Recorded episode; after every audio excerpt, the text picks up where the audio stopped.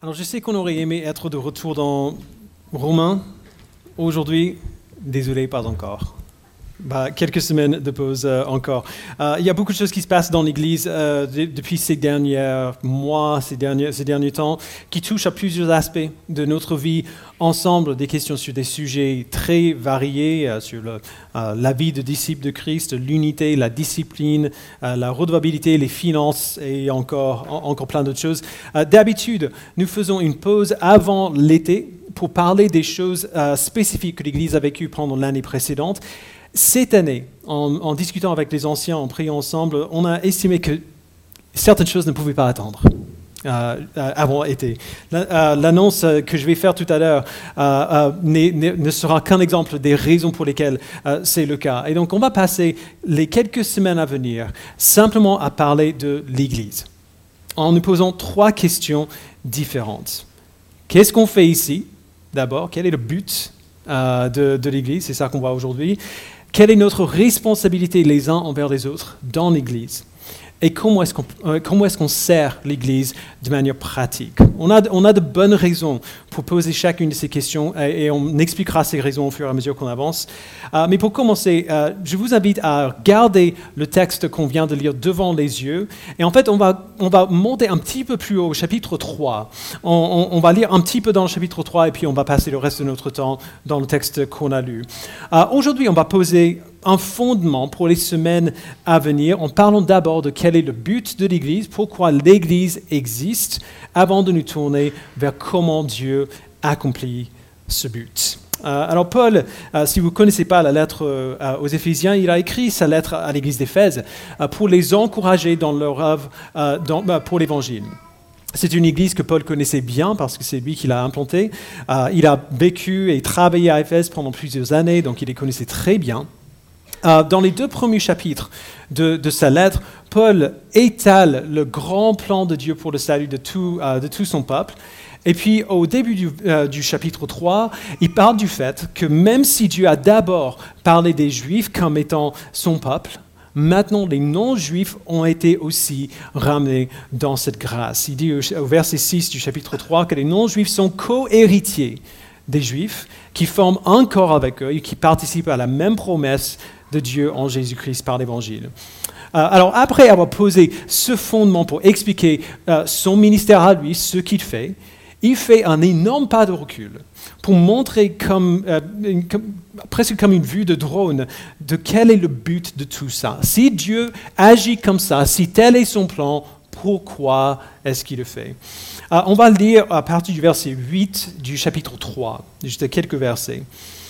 Il dit, Moi qui suis le plus petit de tous les saints, j'ai reçu la grâce d'annoncer parmi les non-juifs les richesses infinies de Christ et de mettre en lumière pour tous les hommes comment se réalise le mystère caché de toute éternité en Dieu qui a tout créé par Jésus-Christ. Alors très rapidement, ce, ce mystère euh, dont il parle, c'est ce plan du salut qu'il a détaillé dans les deux premiers chapitres euh, de sa lettre. Euh, le plan de Dieu de sauver son peuple en envoyant son Fils pour être le sacrifice pour leurs fautes et de ramener les gens de toutes les nations dans ce peuple-là.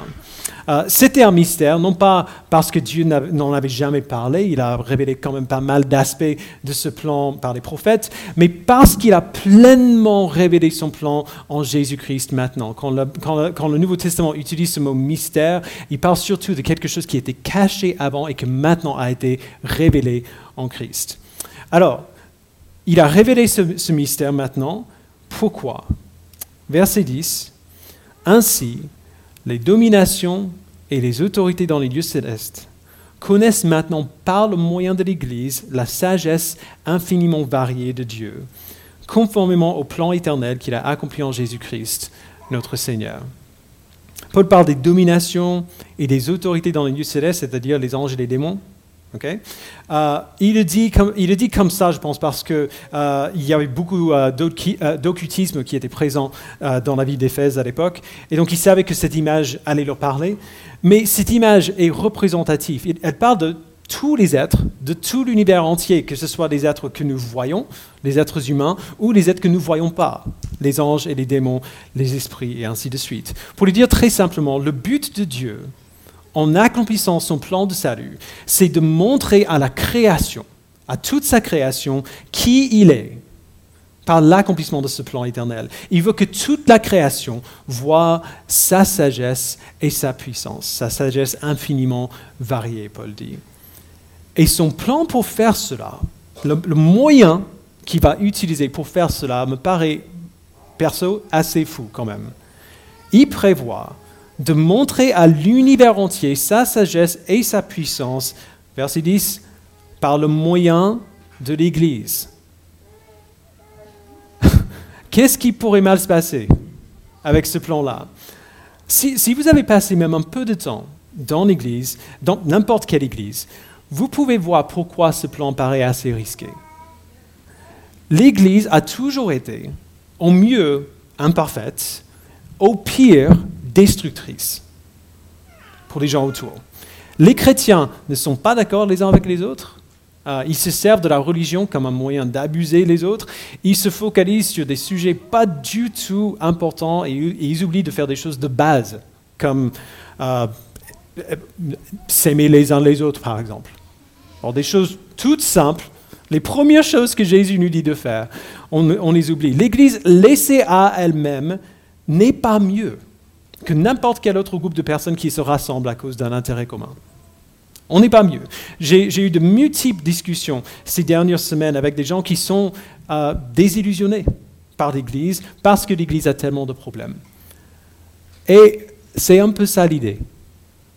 C'est un peu ça l'idée. Le plan de Dieu, c'est de prendre ce groupe de, de, personnes très imparfaites, qui ont les mêmes luttes et les mêmes problèmes que tout le monde, et de les transformer ensemble pour les faire devenir quelque chose de différent.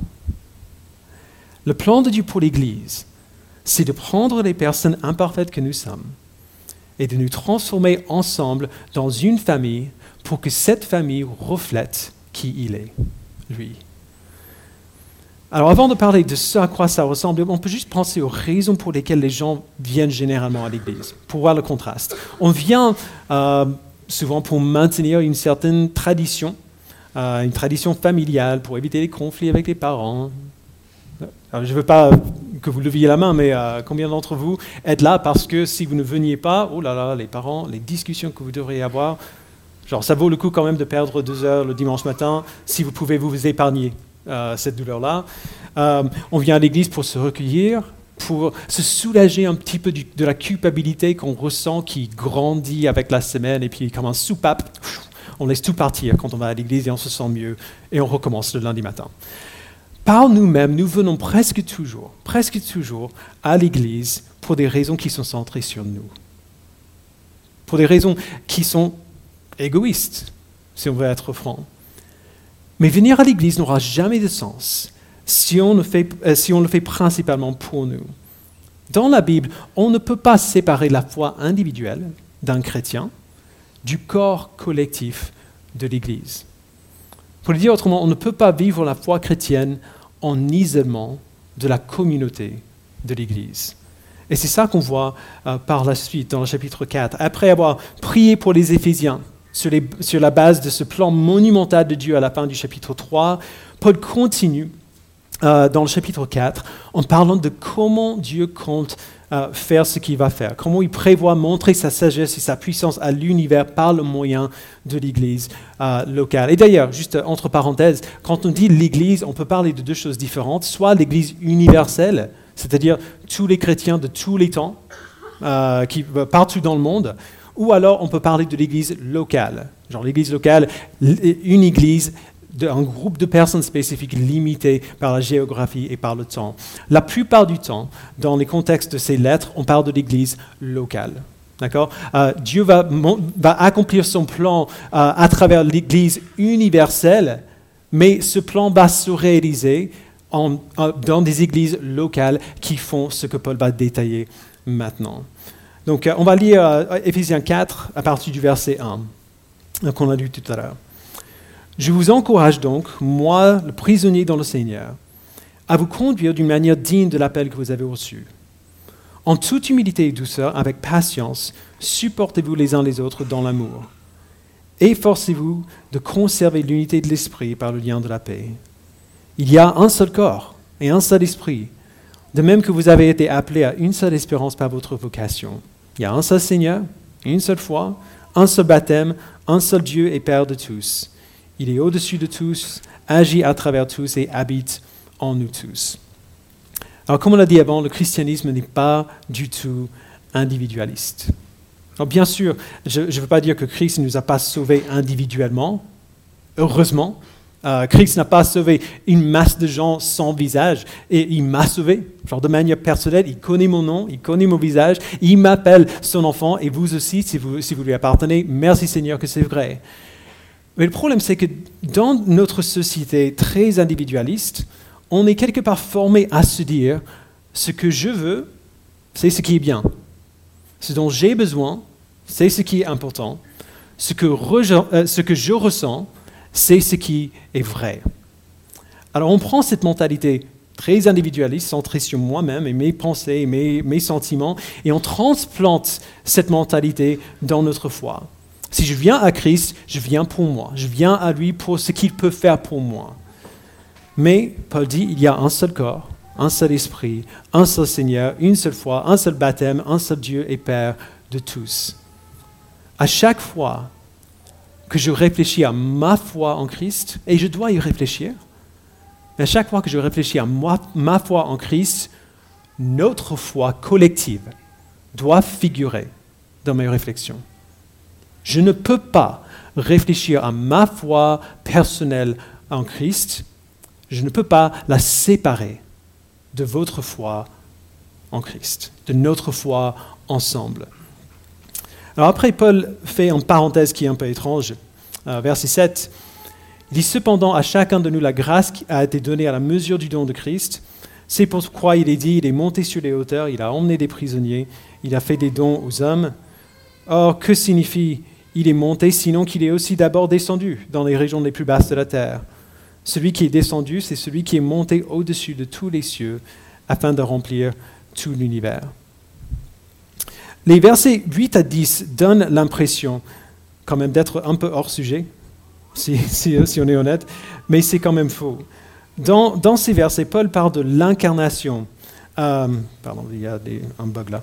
Dans les versets 8 à 10, Paul parle de, euh, euh, de l'incarnation et de l'ascension de Jésus-Christ. Dieu le Fils a pris sur lui-même une forme et une nature humaine. Il est descendu au plus bas jusqu'à nous. Il a accompli son ministère, c'est ça qu'on voit dans les évangiles.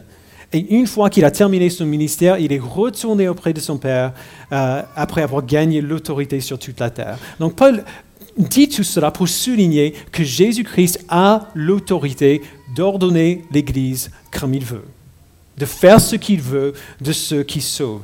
Et ce qu'il veut faire de ceux qui sauvent, c'est en faire une famille, en, faire l'Église et d'établir des personnes spécifiques dans des rôles de responsabilité dans son Église pour, montrer, pour donner de l'ordre à, à, ce groupe qu'il a formé.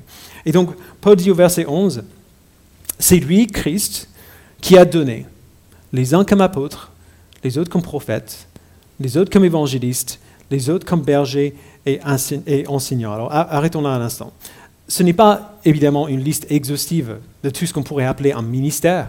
Euh, Paul donne cette liste comme une sorte de liste représentative. Ce sont des ministères principaux qu'on trouve euh, dans, le Nouveau Testament et qui représentent en quelque sorte tous les autres possibles. Mais ce qui est important, c'est de voir que tous ces ministères ont un même but. Ils ne se servent pas les mêmes moyens pour y arriver. Ça, genre, ils, ne se ressemblent pas les uns aux autres, mais ils ont tous le même but fondamental. Et en règle générale, si on, demandait, si on posait la question, quel est le but euh, fondamental des rôles du ministère dans l'Église, on dirait naturellement que ces ministères existent pour édifier l'Église, pour la fortifier, pour la rendre solide. Ce n'est pas exactement ce que Paul dit. Donc verset 11 encore, c'est lui qui a donné les uns comme apôtres, les autres comme prophètes, les autres comme évangélistes, les autres comme bergers et enseignants. Il a fait pour former les saints aux tâches du service en vue de l'édification de l'Église, du corps de Christ. Alors, ce, que je vais dire, je l'ai dit déjà mille fois dans, le passé, mais au cas où vous êtes nouveau euh, ici, quand même, je le redirai. Paul dit que, que ces ministères euh, qu'il mentionne sont là pour former les saints. Et quand on dit saints dans le Nouveau Testament, on veut dire des, des chrétiens tout à fait ordinaires. C'est ceux qui ont été déclarés justes saints par la foi en Christ.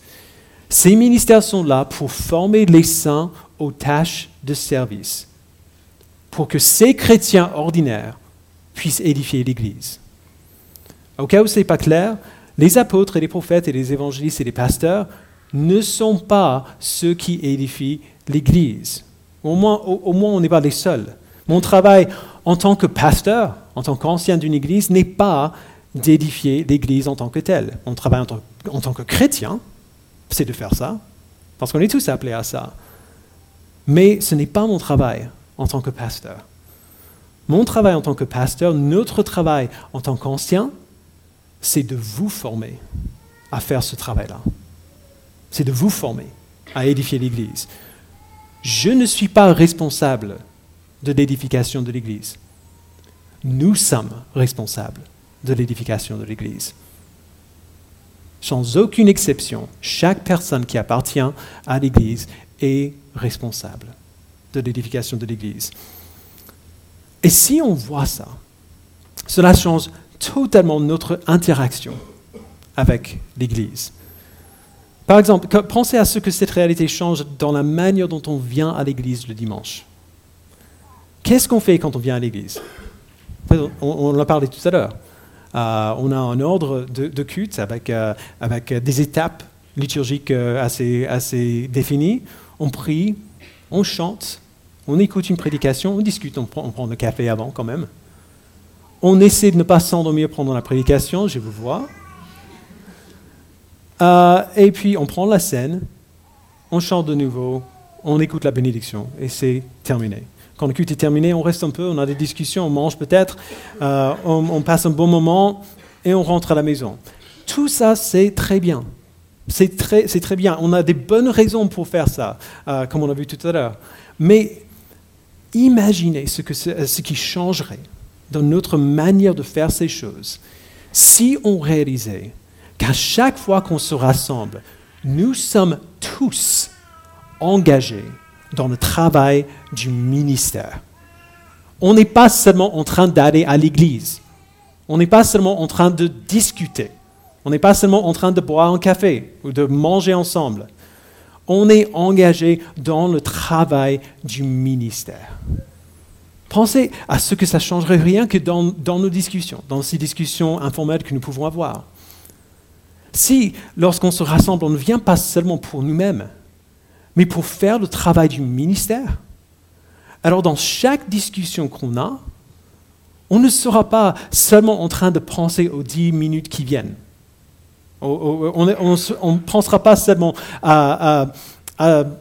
au temps qu'on a avant la fin de cette discussion on va penser aux 50, ou 60 ou 70 années à venir.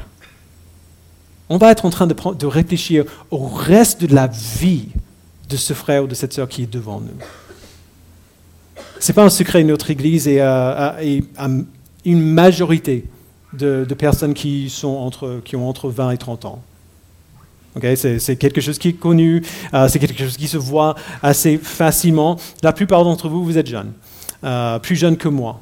En tout cas, j'ai un peu vieilli hier.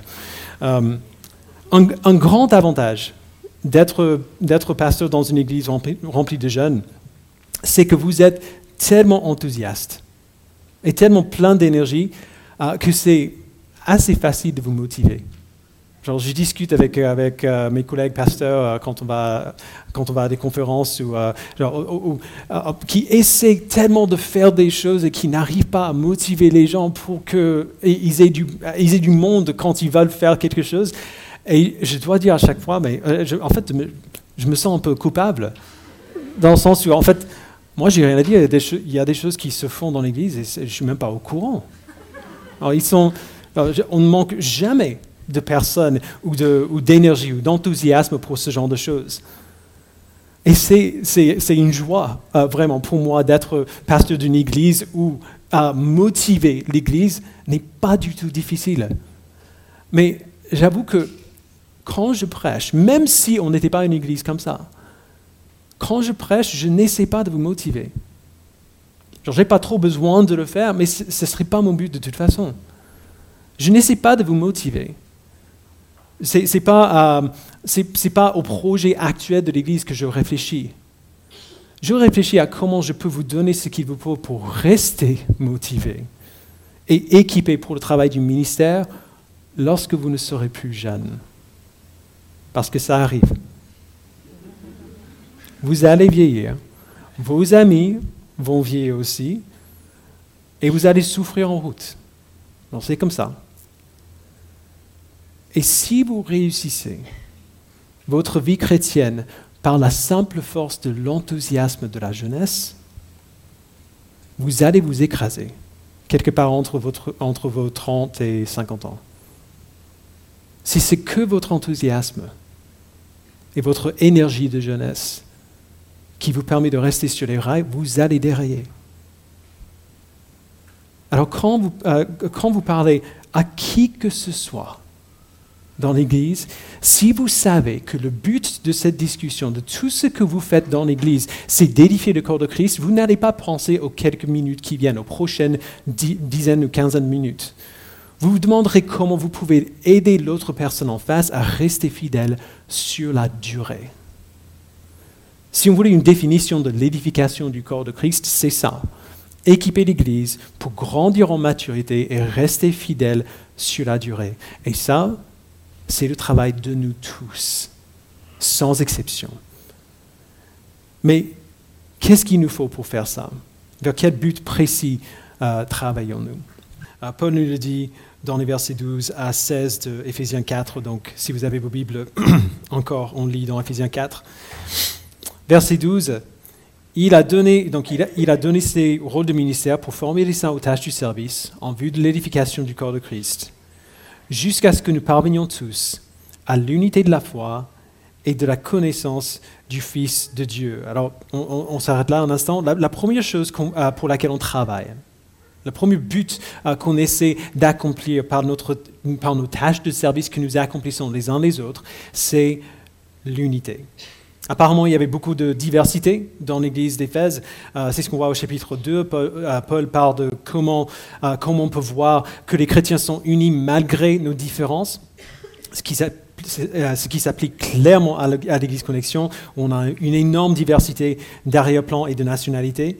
Dieu nous a tous sauvés de la même manière, il dit au chapitre 1. on est tous co-héritiers avec Christ, il dit au chapitre 2. Nous sommes tous un seul corps. Et de cette unité qui parlait tout à l'heure au verset 4, euh, euh, et maintenant, il qualifie cette unité-là. Il dit que nous sommes unis d'abord par notre foi commune. Ce n'est pas ma foi, ce n'est pas ta foi, c'est notre foi. Combien d'entre nous euh, prennent réellement le temps de réaliser que nous sommes unis à nos frères et sœurs par notre foi commune en Christ, unis d'une manière qui fait que nos relations familiales ne sont rien en comparaison. Si, vous êtes marié, vous êtes unis à, votre conjoint par le mariage. Et c'est merveilleux. C'est une bénédiction euh, que Dieu donne. Mais si vous êtes tous deux chrétiens, il y a une union entre vous qui est nettement plus grande que l'union du mariage. Vous serez mariés, qu'est-ce qu'on a dit au mariage? On est mariés jusqu'à ce que la mort nous sépare vous serez frères et sœurs en Christ pour toute l'éternité. Vous avez quelques décennies peut-être de mariage, vous avez l'éternité d'unité familiale, frères et sœurs en Christ. Et cette unité-là, cette unité beaucoup plus profonde et durable que le mariage, vous partagez cette unité avec chaque homme et chaque femme et chaque, chaque enfant qui a la foi en Christ. À quel point est-ce que ça figure dans nos réflexions quand on parle à d'autres chrétiens? Euh, Est-ce qu'on réalise que chaque discussion avec, avec un autre chrétien, avec une frère, un frère ou une sœur en Christ, est une discussion avec quelqu'un avec qui on passera toute l'éternité Regardez un petit peu autour de vous, vous allez voir ces têtes pour toujours. Vous allez voir les visages les uns des autres pour le reste de l'éternité. Peut-être pas tous les jours, mais vous allez on va se voir. À chaque fois qu'on dit au revoir à quelqu'un, on, parle littéralement, si on parle à un frère ou une sœur en Christ, on va se revoir. On va se voir pour toujours. Aussi fou que cela puisse nous paraître, nous sommes unis pour toujours par une foi commune et deuxièmement par la connaissance commune de notre Seigneur Jésus-Christ. Nous avons tous la même foi en le même Sauveur. Si vous ne connaissez pas Christ, il est impossible que vous ayez la foi en lui. Quand Dieu nous a sauvés, le Saint-Esprit a essentiellement ouvert nos yeux pour voir Jésus clairement et pour le connaître. On a réalisé euh, ce qu'on disait tout à l'heure, que nous sommes des pécheurs, qu'on a besoin d'un sauveur et que Jésus-Christ est ce sauveur-là. Notre foi a un nom, notre foi a un point de focus et c'est Jésus-Christ. Mais Paul dit quand même que nous devons travailler l'unité qui existe entre nous. Jusqu'à ce que nous parvenions tous à l'unité, il dit. Nous devons revoir constamment les bases de cette unité-là. Jusqu'au jour du retour de Christ, nous pourrons dire enfin que nous sommes arrivés à la même stature de foi, à la même connaissance de Jésus-Christ. Et ça, ça prend du temps.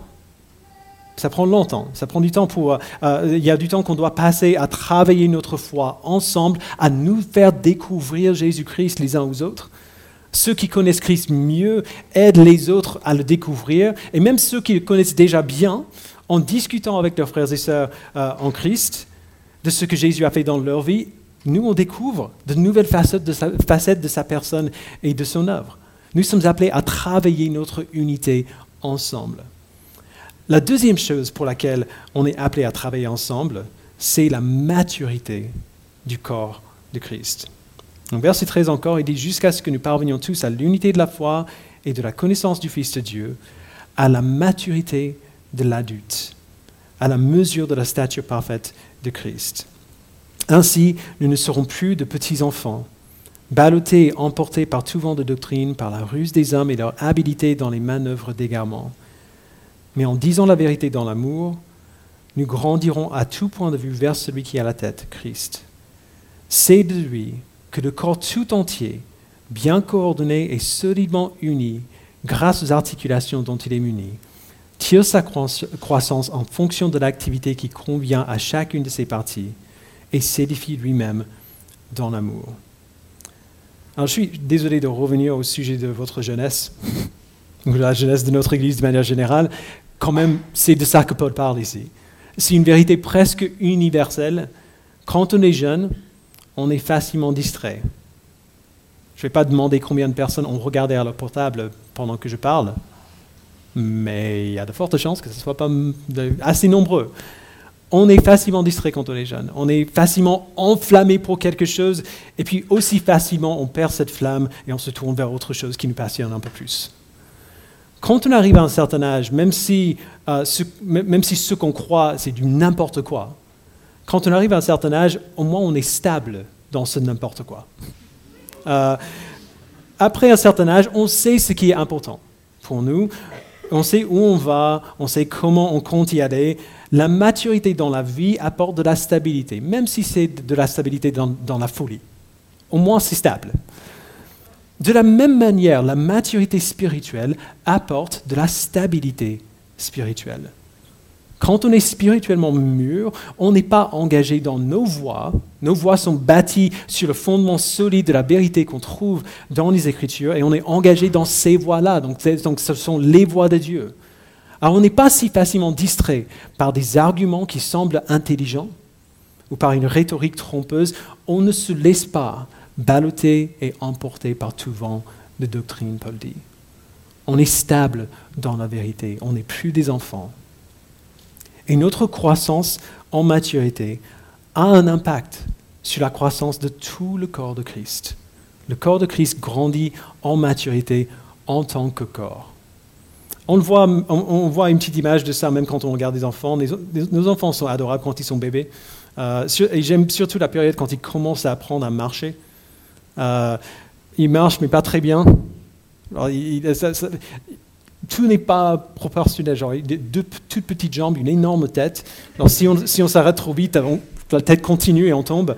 Euh, et c'est normal parce qu'ils sont petits. Euh, le, corps n'a pas encore grandi comme il faut, mais au fur et à mesure que les enfants grandissent, leur proportion s'équilibre. Le corps devient plus fort, les jambes sont capables de rester en dessous de la tête. Le corps grandit. Les membres du corps grandissent ensemble. L'image de l'Église comme le corps de Christ n'est pas accidentelle. Comme nos corps grandissent, l'Église grandit aussi. Et chaque membre individuel grandit pour aider à stabiliser les autres. La grande question, c'est comment est-ce que cette croissance a lieu? On relit le verset 15. Il dit, mais en disant la vérité dans l'amour, nous grandirons, à tout point de vue, vers celui qui est la tête, Christ. Alors souvent on comprend mal ce verset, parfois on doit avoir des discussions difficiles avec des gens, genre dire des choses qui sont vraies mais qui sont dures, et donc on, veut faire de notre mieux pour le dire de manière aimante, pour que, la personne voit qu'on les aime, mais quand même on va, dire, la chose douloureuse mais nécessaire.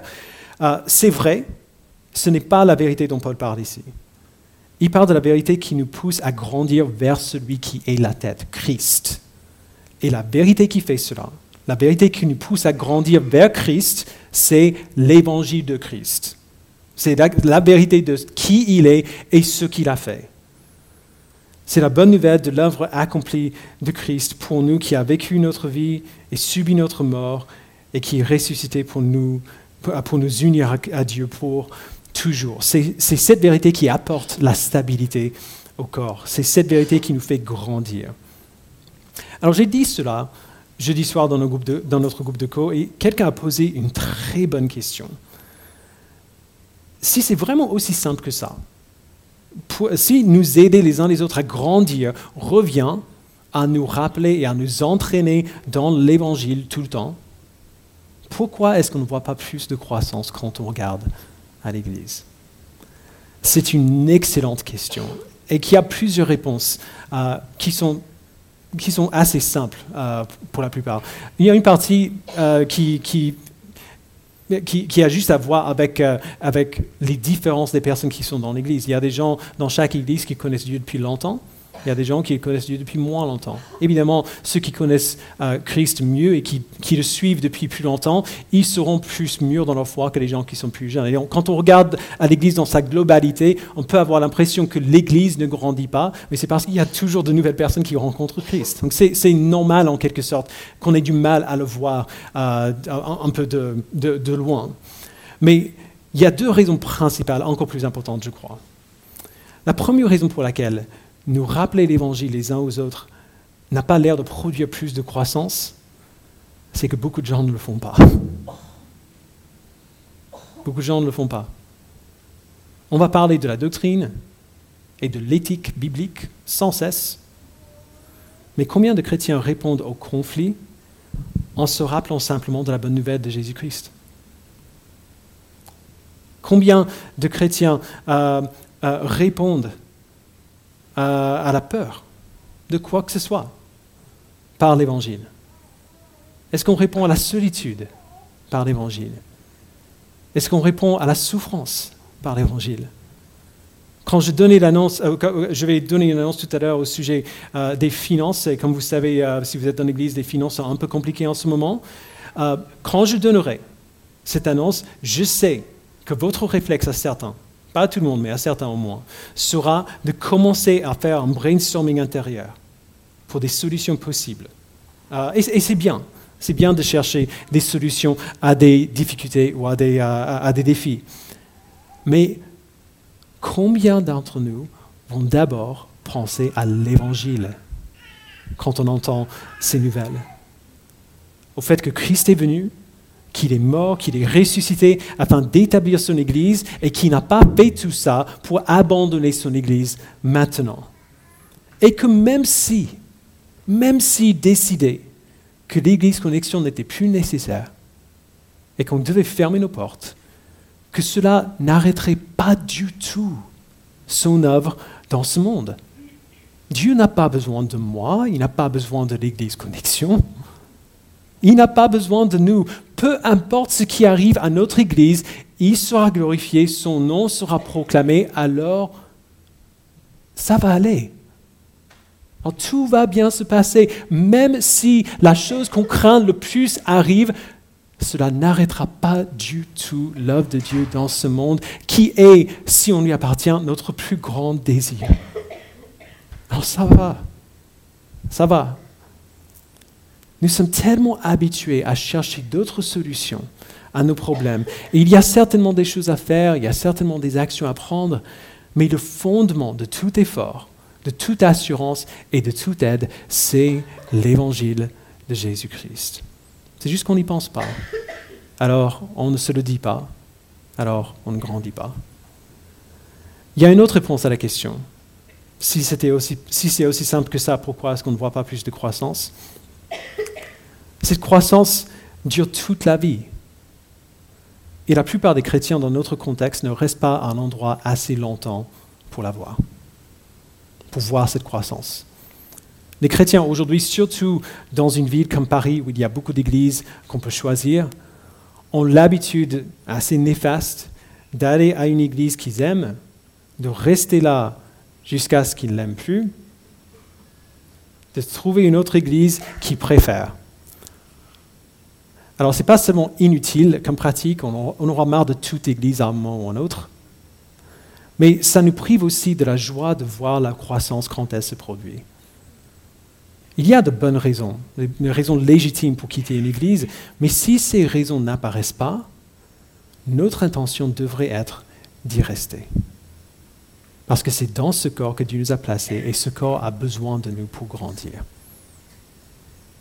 Je ne sais pas où Dieu appellera ma famille dans les années à venir, mais notre intention, en tout cas, c'est de rester ici jusqu'à ce que Dieu nous envoie ailleurs ou jusqu'à notre mort ou jusqu'à ce que vous nous, vous nous disiez de, partir.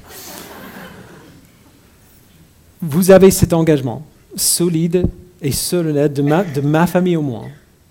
Nous ne quitterons pas cette Église parce qu'on a envie d'autre chose, ou parce que l'Église ne répond plus à nos besoins, ou parce qu'on a trouvé quelque chose qui nous convient mieux.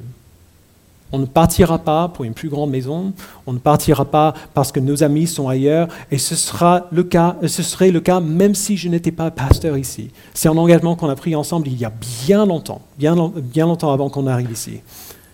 C'est ici que Dieu nous a placés. Alors, à moins qu'il nous envoie ailleurs ou que l'Église nous demande de partir, nous serons là. Et par conséquent, nous allons voir l'Église grandir. Nous allons voir l'Église grandir. Nous l'avons vu. On va voir l'Évangile porter son fruit en les membres de cette Église, alors qu'ils se rappellent la bonne nouvelle les uns aux autres dans toute situation pour se rappeler de la finalité, le but de notre foi. Au fur et à mesure que nous disons la vérité dans l'amour, nous grandirons en Christ et nous verrons certainement cette croissance. On l'a déjà vu, ainsi que toute personne ici qui était là au début en 2014, quand on a implanté, on a vu la croissance de l'Église. Nous nous disons la vérité dans l'amour et ainsi nous grandissons à tout point de vue vers celui qui est la tête, Christ. Alors pour terminer, j'aimerais nous encourager à nous poser une question simple. Qu'est-ce que nous faisons ici?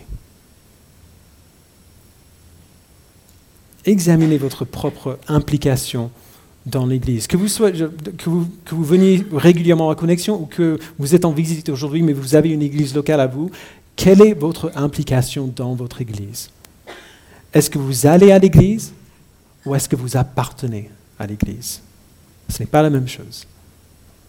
Est-ce que vous savez à qui vous êtes redevable? Est-ce que vous savez qui vous êtes en mesure de servir? Est-ce que vous êtes un membre du corps ou est-ce que vous visitez le corps de temps en temps? Alors je sais que c'est difficile.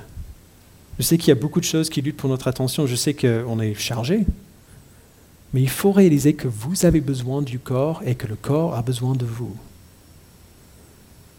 Dieu ne nous a pas créés pour vivre pour lui en dehors de ce corps. Il ne sauve pas des gens, il sauve un peuple. Alors donnez-vous à votre Église, quelle qu'elle soit, que ce soit à Connexion ou ailleurs. Soyez un membre du corps. Et que ce soit votre but dans tout ce que vous faites, d'édifier le corps de Christ pour, le fortifier sur la durée. Et deuxièmement, examinez la manière dont vous pensez à euh, ce que vous faites lorsque nous nous rassemblons pour louer le dimanche ou lorsque vous passez du temps avec d'autres chrétiens. Qu'est-ce qui doit changer dans, la manière dont vous interagissez les uns avec les autres? Dans la manière euh, dont vous venez à l'église, dans la manière dont vous procédez à même un simple repas? Quand vous réalisez que c'est votre travail, pas le mien, ou pas seulement, c'est votre travail de faire l'œuvre du ministère et d'édifier le corps de Christ. Je vous lance un défi. Alors, ce sera impossible de faire parfaitement, mais ça vaut le coup quand même d'essayer. Essayez de ne jamais avoir une discussion avec un autre chrétien sans avoir en tête les 50 années à venir. Sans réfléchir à ce à quoi cette personne devant vous ressemblera quand elle aura 70 ans. Essayez de ne jamais avoir une interaction avec un autre chrétien sans réaliser que vous allez voir ce visage pendant toute l'éternité et que vous êtes engagé envers cette personne en Christ pour le reste de votre vie. Parce que vous serez unis à cette personne pour le reste de votre vie. Qu'est-ce que l'Église pour vous? Et qu'est-ce que vous êtes pour l'Église?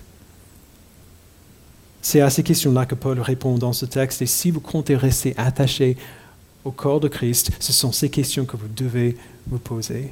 Et vous devez être prêt à en donner des réponses. Le plan éternel de Dieu en Jésus-Christ qui nous unit dans un corps dans lequel nous travaillons vers l'unité et la maturité en lui, c'est le fondement de notre vie d'Église.